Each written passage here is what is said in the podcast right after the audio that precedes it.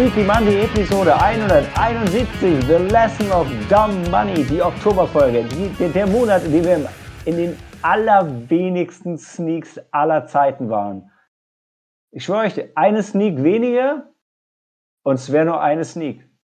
Es, es, es, ist, also wenn das nicht Poesie ist, weiß ich es auch nicht. Aber gleichzeitig bin ich extrem erfreut. A, weil ich ein Guinness in der Hand habe und B, weil ich damit einläute, dass wir mit dieser Folge, wenn sie denn live geht, wieder mehr oder weniger on track sind, da wir alle unsere Folgen und unsere Schäfchen und unsere Sneaks wieder ähm, dabei haben.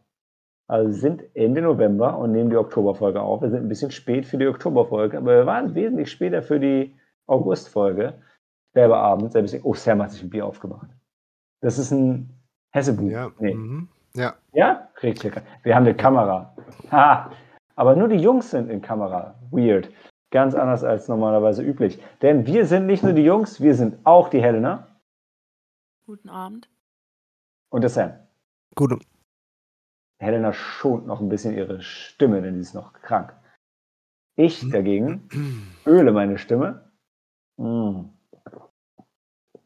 Ah, mit Guinness. Und ich habe schon gesagt, wir haben euch wenig mitgebracht, also viel Liebe, aber wenig Film. Nur The Lesson und Dumb Money. Deshalb der treffende von mir gewählte Titel The Lesson of Dumb Money, weil ich ja kongenial die beiden Titel zu einem neuen Titel verbindet. Kreativität ist tot. Äh, okay, ich habe gesagt, wer wir sind. Wir sind Sneaky Monday, der Podcast über die UV-Sneak in Frankfurt am Main. Immer dann, wenn es eine, äh, eine UV-Sneak in Frankfurt am Main gibt. Die gab es immer. Wir waren ein bisschen krank und ein bisschen im Urlaub, aber jetzt sind wir wieder da. Und ähm, Back with a Vengeance haben zwei Filme mitgebracht, drei Podcaster, zwei Bier. Okay. Äh, machen wir eine kurze Pause und reden danach über The Lesson, oder? Mhm. Awesome. Bis gleich.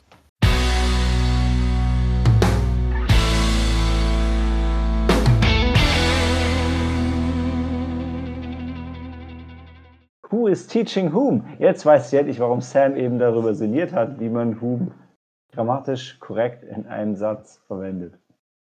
Ja. Hm. Ist ein Film von Alice Thornton. Kenne ich nicht, kannte ich nicht, hat sonst nur Fernsehzeug gemacht, interessiert uns nicht. Sind ein Filmpodcast, reden deshalb jetzt über The Lesson, der ähm, erstmal dadurch besticht, dass ähm, Richard E. Grant mitspielt und Darren McCormick. Darren McCormick, den wir zuletzt als Leo Grant in Leo. Genau, ja. Grant, und davor in ähm, britischen Fernsehserien, wenn ich richtig erinnere. Ja, aber der, der zeigt wieder, dass er seine Karriere verdient.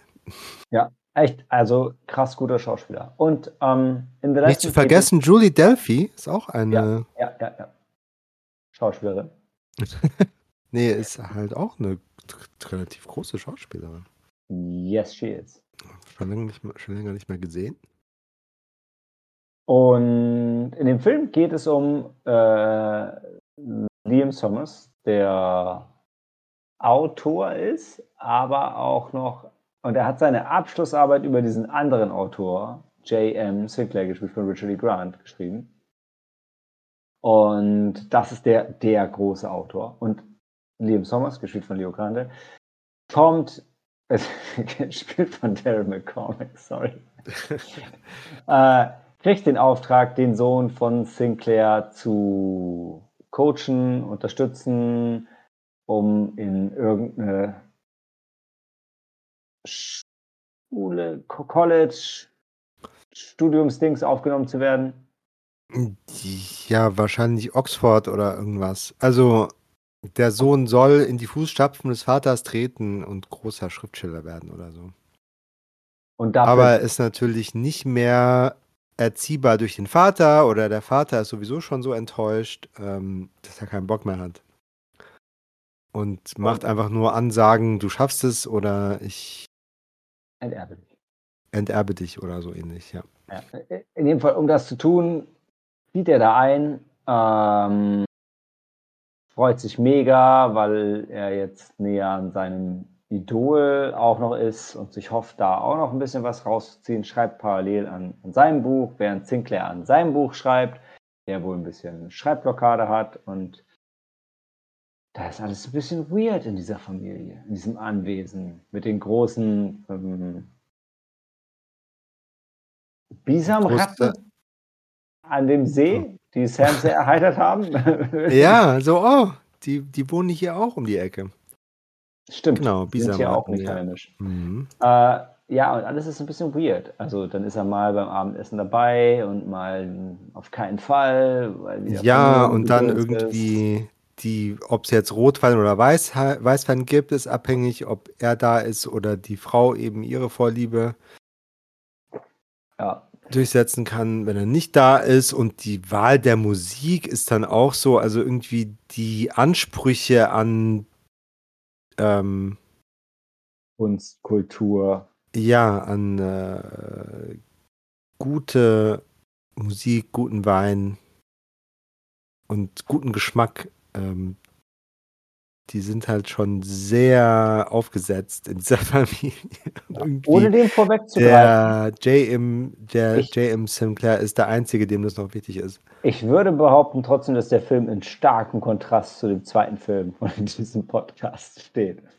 äh, und also stimmungstechnisch gibt es schon Strecken in dem Film, wo er so, also nicht ganz so wie dieser, dieser Seance-Film, den wir irgendwie Anfang letzten Jahres hatten, aber schon teilweise so kurz davor ist so, oh, da könnte jetzt auch gleich was Übernatürliches passieren. Also weil es ist dieses Anwesen, es ist alles ein bisschen düster, dunkel, irgendein Geheimnis liegt in der Luft, irgendwas ist komisch, irgendwas ist merkwürdig. Dann der Liam be be be beobachtet den Sinclair immer durchs Fenster und dann, dann macht er mal komische Sachen und dann macht er mal mit seiner Frau rum und alles ist so ein bisschen weird. Und du hast schon das Gefühl, er könnte auch in ein übernatürliches Ding abdriften, bleibt aber größtenteils einfach so ein Familiendrama, was dann sich ir irgendwann durch Liams Präsenz enthüllt, aufgelöst, eskaliert wird. Genau, er bringt halt den, den Alltag da, das, was sich so angependelt hat, eben durcheinander, ne? Und dann Ja. Gibt es da neue Reibungen und irgendwann äh, entlädt sich alles. Und weshalb ich beim Film viel an Helena denken musste, war weil einerseits Schreiben, aber auch Schreibblockaden nie so dramatisch inszeniert wurden wie in diesem Film. Also es ist schon fast, es ist wirklich nah an einem Actionfilm, wie das, das Schreiben von einem Buch hier inszeniert wird. Das ist schon cool gemacht irgendwie. Hat mir sehr gefallen. Insgesamt hat er sich ein bisschen gezogen, war aber getragen von toller schauspielerischer Leistung, tollem Setting, ähm, toller Ausstattung. War ein guter Film. Nicht überragend, aber gut. Oder? Ja, war so ein kleines Kammerspiel, wo halt ähm, jeder so seine Interessen verfolgt und ähm, mit, mit den Menschen im Umfeld nicht ganz ehrlich umgeht und so, jeder spielt sein eigenes Spiel. Dann ist schon unterhaltsam und fast schon spannend, um zu sehen, was wer jetzt wen übertrumpft. Inklusive IT-Support und den Ja, mysteriösen Drucker und dem mysteriösen Zimmer, was niemand betreten darf. Das war schon, das war schon ganz cool. Drei, Ja, das Technische war, war nicht ganz rund, aber ich verzeihe es dem Film. das war halt nicht der Fokus. Ne? Hm. Drei Sterne? Ja, Dreieinhalb. Dreieinhalb? ja. Echt Ist halt so ein britischer. Ich Ähm, gehe auch dreieinhalb mit. Ich fand auch die. Thematik, fand die Schauspieler gut. Ja. Äh, dein, dein, Beitrag zu der Filmbesprechung, Helena, ist ein, ein vornehmes Husten. Ja, ja. Ja, dann schone deine Stimme, denn jetzt machen wir eine kurze Pause. Es wird eine kurze Folge. Wir haben nur zwei Filme und den nächsten hat von uns nur Helena gesehen.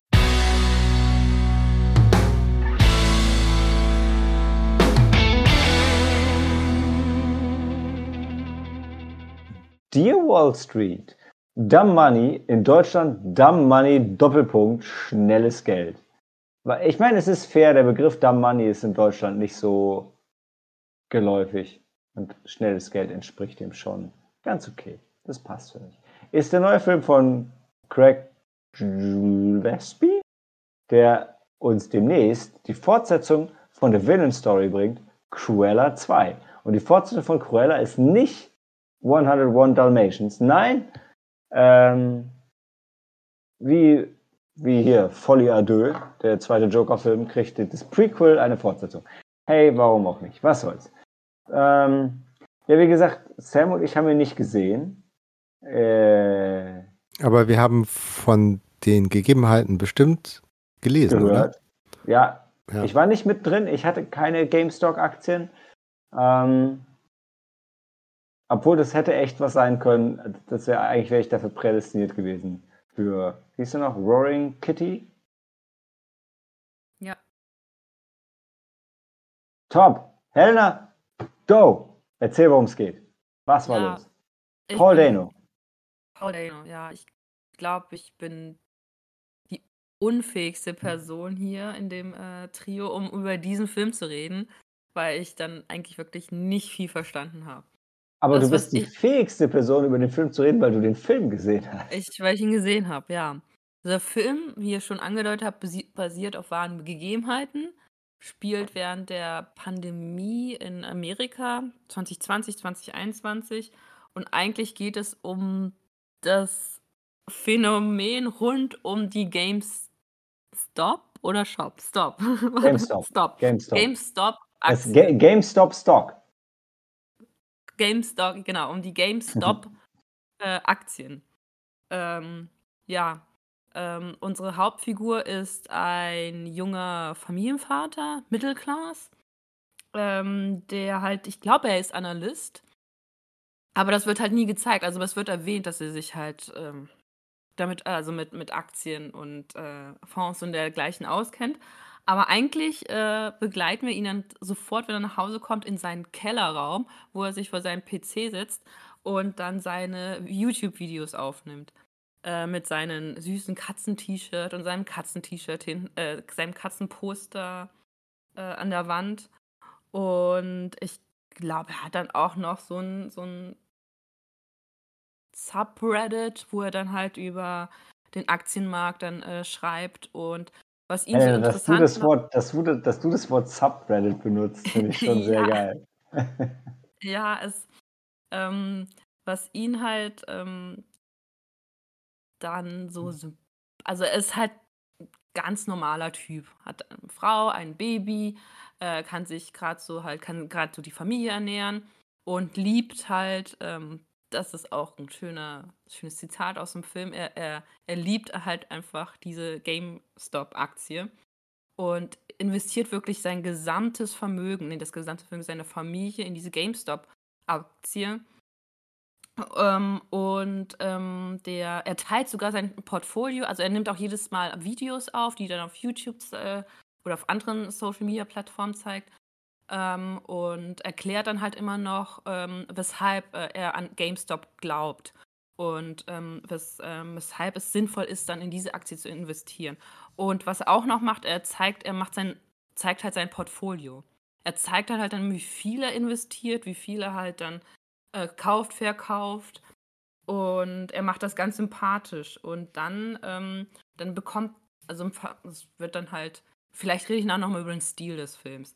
Also es wird dann, ich glaube, ich konnte mit dem Stil auch nichts anfangen, weil der Stil ist wirklich sehr, ähm, ja, es, fängt halt, halt diese, diese Internet, ähm, diese, äh, Verzeihung. Meme-Bubble. Genau, diese äh, Internet, Reddit, Meme-Bubble ein. Ähm, und ähm, er hat dann halt eher, ähm, sein YouTube-Kanal hat dann halt auch ganz viele Follower. Und die, ähm, weil die ihn halt so sympathisch finden und weil sie halt auch das äh, glauben, was er erzählt, ähm, sieht, sieht man halt dann immer mehr Figuren, die dann auch eingeführt werden in den Film. Dann ist das so eine Krankenschwester, die von der Dame gespielt wird, die, die halt auch die Gloria in Barbie spielt. Dann sieht man zwei Studentinnen. Ähm, äh, und dann sieht man einen, ähm, ach so, einen ähm, GameStop-Mitarbeiter, der in der Kasse arbeitet. Also man sieht so viele unterschiedliche Figuren, die halt dann halt dank seiner Videos halt auch in diese Aktie investieren. Und Soll ich, das äh, soll ich kurz, soll ich kurz Ga Ga GameStop und die GameStop-Aktie einmal kannst du machen. erläutert einschieben? Okay, weil, also es geht jetzt nur Spannungsaufbau für den, für den, für den Plot. Also GameStop ist ein Videospielladen, physisch, der gebrauchte Spiele verkauft. Und, Und neue. Und Spielekonsolen. genau. Und, Und an sich schon lange auf dem, ja, und äh, Merchandise, genau. Und aber an sich insgesamt schon lange irgendwie auf dem absteigenden Ast jetzt, weil die Videospielfirmen setzen natürlich mehr auf digitalen Vertrieb, ja, die yada, Retail stirbt, bla bla bla. Natürlich längst nicht so schnell, wie alle denken. Und wie Sam hat es gerade schon gesagt, Merchandise und so, das geht halt immer. Trotzdem ist es ein Geschäft und ein Geschäftsmodell, was auf lange Sicht nahezu zum Scheitern verurteilt ist, weshalb eben viele gegen diese Aktie wetten und sagen, hey, früher oder später geht das Ding pleite. Die Frage ist nur, wann. Und da setzt doch Da jetzt ja, und dann haben große Hedgefonds äh, Short Positions gekauft. Genau, das ist die und, Wette, drauf, und drauf gewettet, dass der Preis fällt. die Wette darauf, dass der Preis fällt, genau.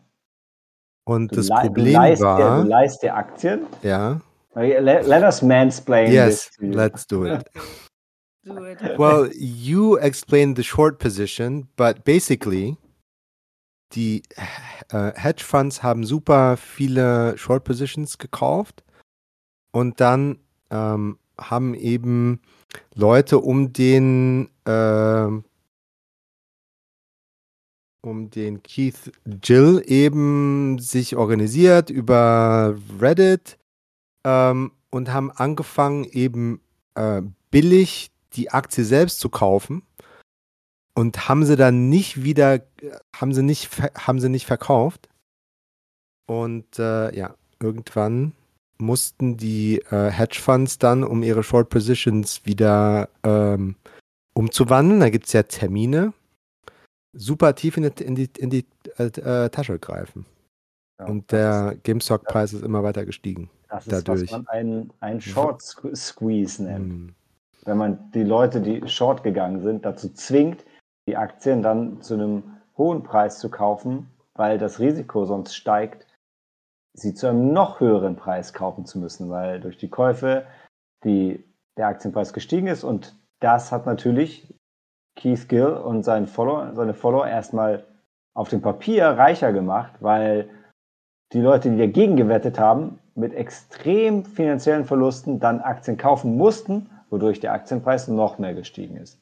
Und Henry, vielleicht magst du jetzt in die Story vom Film wieder einsteigen, die wir nicht kennen. Oh, ihr habt das gerade doch alles zusammengefasst. Ja, aber die Geschichte der Figuren, du warst ja dabei zu erzählen, was passiert im Film. Ähm, wo habt ihr aufgehört?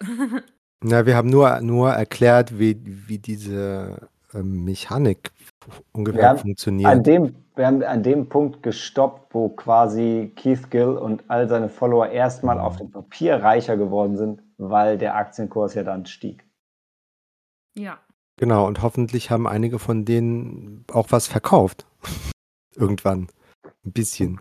Bevor es wieder fiel. Hm. Ja. Aber das ist dann schon am Ende des Films. Okay. Also, ja. Okay, dann, dann fang da an. Du wolltest noch über die Machart und so weiter reden. Ähm, ja, ähm, äh, ja, der Film war sehr, ähm, sagen wir mal, sehr grell und sehr bunt und wie schon erwähnt, halt, ähm, das, ähm, sagen wir mal, das, ähm, die, die, die, es klingt blöd, aber die, diese, diese, ähm, diese Meme-Sprache wird oft eingebaut und, ähm, ja. Fällt das Wort Superstonk? Weiß ich nicht. Okay. Aber Ja, zum so, Beispiel, was- so heißt es Subreddit halt. Äh, könnte hm. sein, habe ich aber schon, okay. vielleicht schon wieder vergessen. Da es ist manchmal sehr, ähm, man ist manchmal sehr über, also ich war es da überfordert, weil so überladen ist, mhm. weil dann werden natürlich auch die Memes gezeigt und dann fallen all diese Begrifflichkeiten wie Diamond Hands oder ähm, was war denn noch? Long Whale, Mother of all Short Squeezes. Ja, genau, das auch. Das FOMO, auch FUD, Ape, ja. HFT, OTC, FTDC. Wow.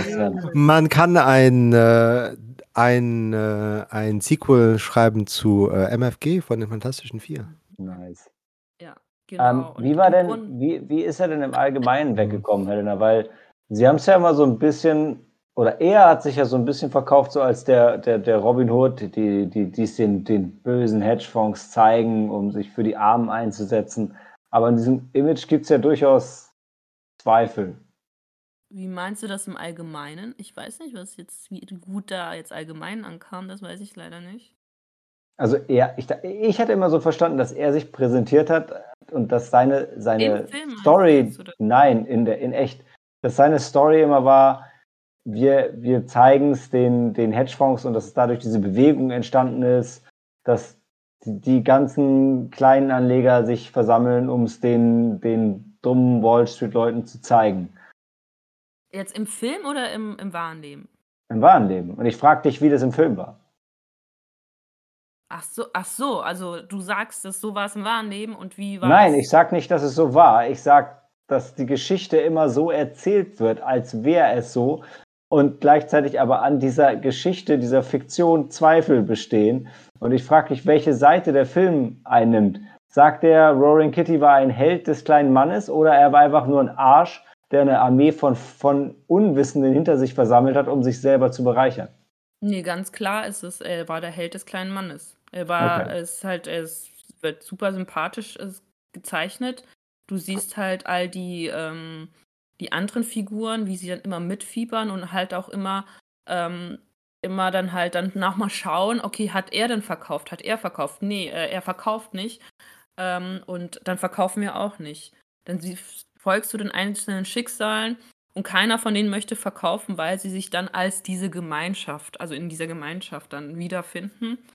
Und ähm, ja, ganz klar, die ganz, die großen Hedgehound-Manager, die werden halt überskizziert.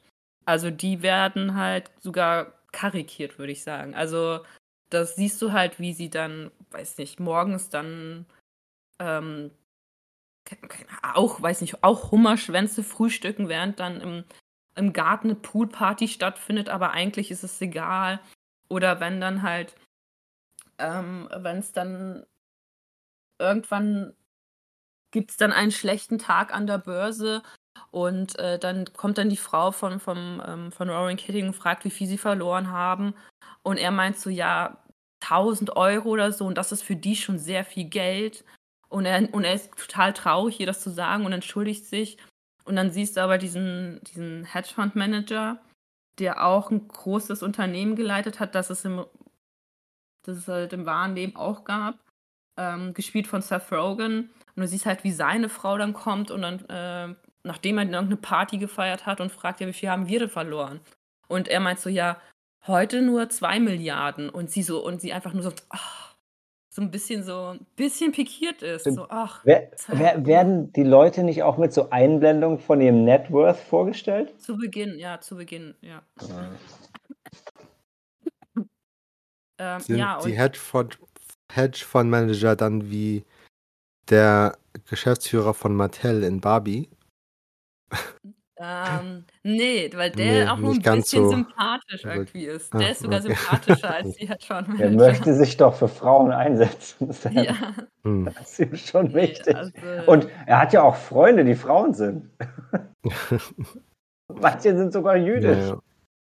ja.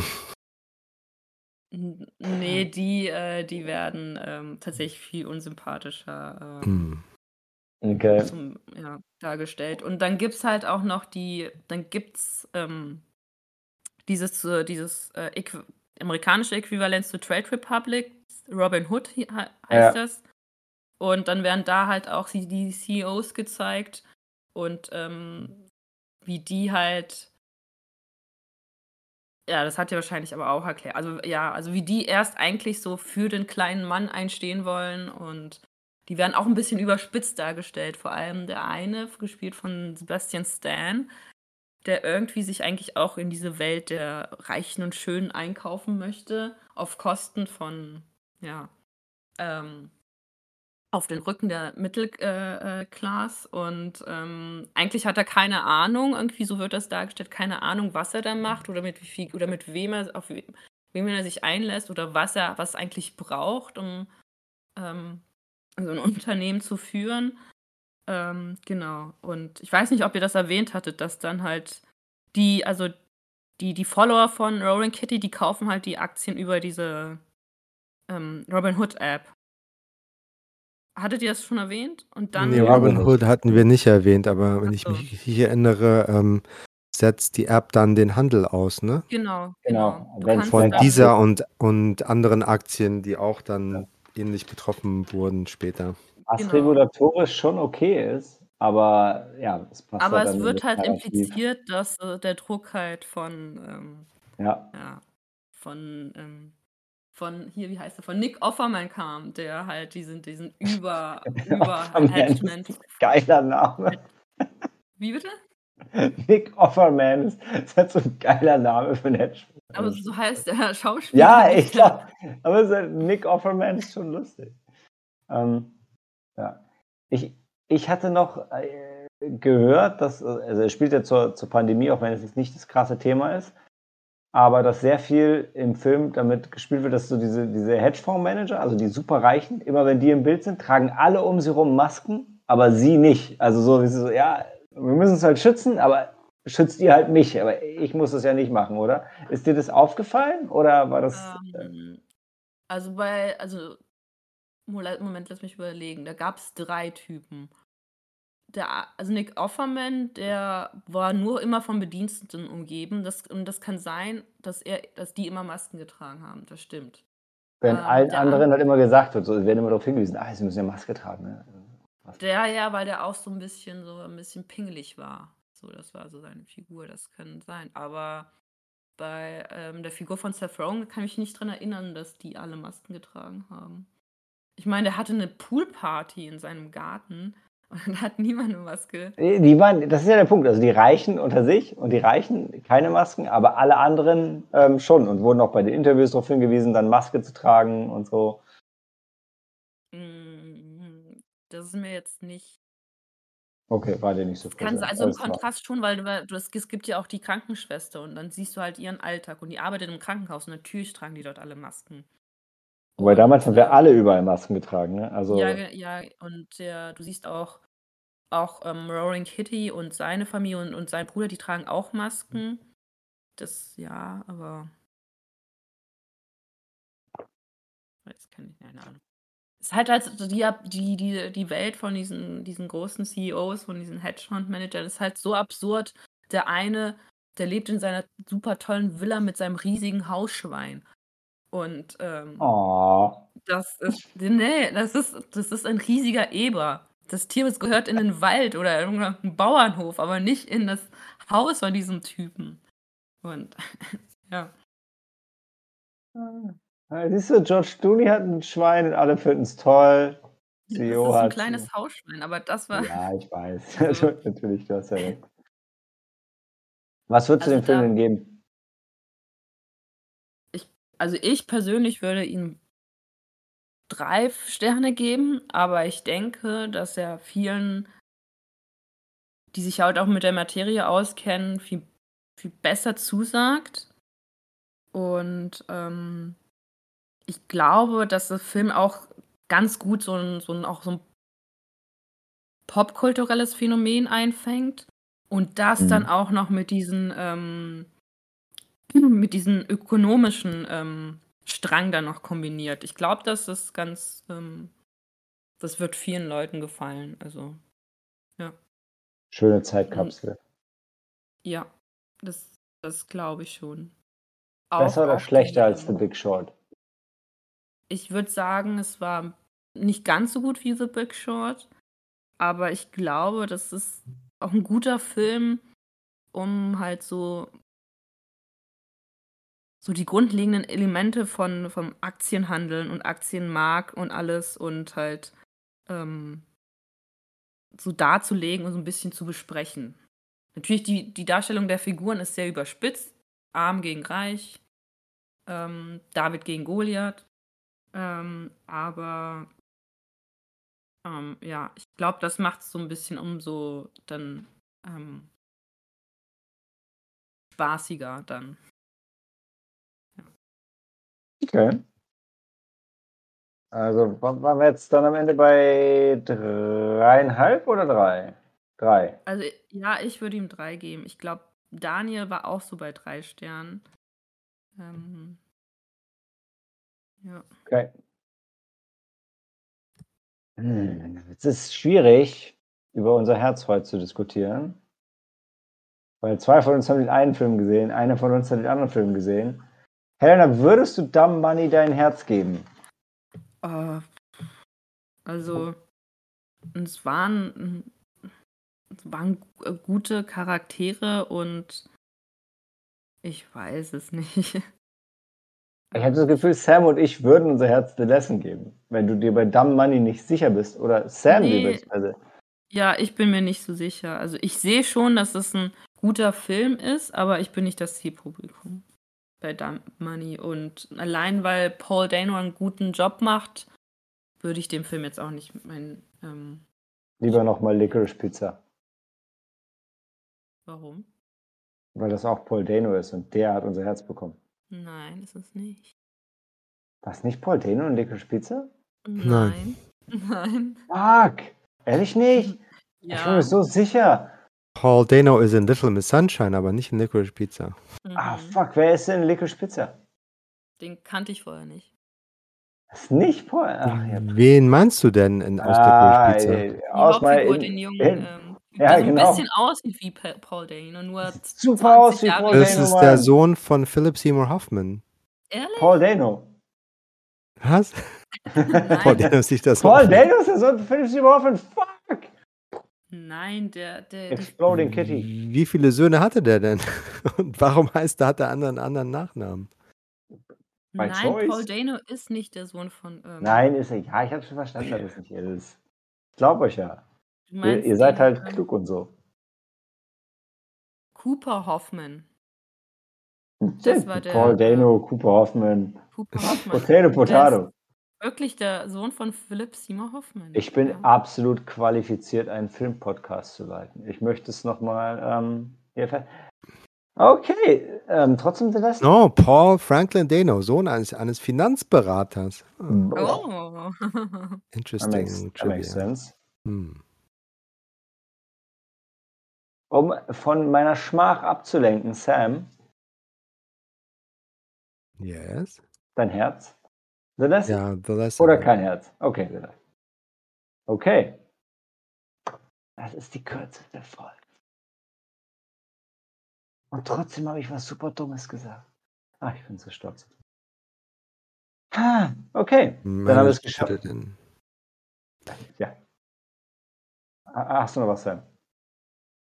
Helena. Nein. Okay.